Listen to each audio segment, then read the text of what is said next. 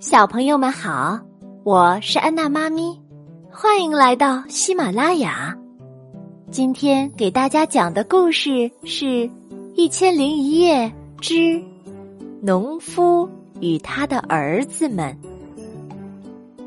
有一个农夫快要辞别人世了，在弥留之际，他想：我没有什么东西留给儿子们，但只要……他们勤于劳作，总还是不至于饿死的。于是，农夫把儿子们叫到了床前，语重心长的说：“孩子们，我即将离开这个世界，我没有什么其他的东西留给你们，只有一个宝贝埋藏在葡萄园里。”你们去把它找出来吧。儿子们听了，以为那里埋藏的是金银财宝。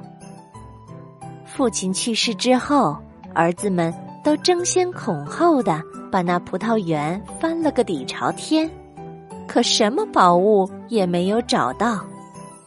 他们都很纳闷儿，父亲是不是骗了我们呢？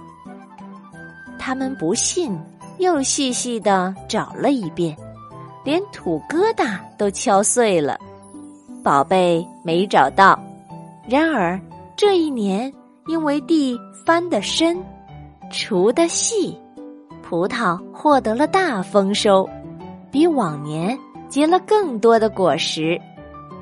当儿子们数着卖葡萄换来的钱时，突然明白了一个道理。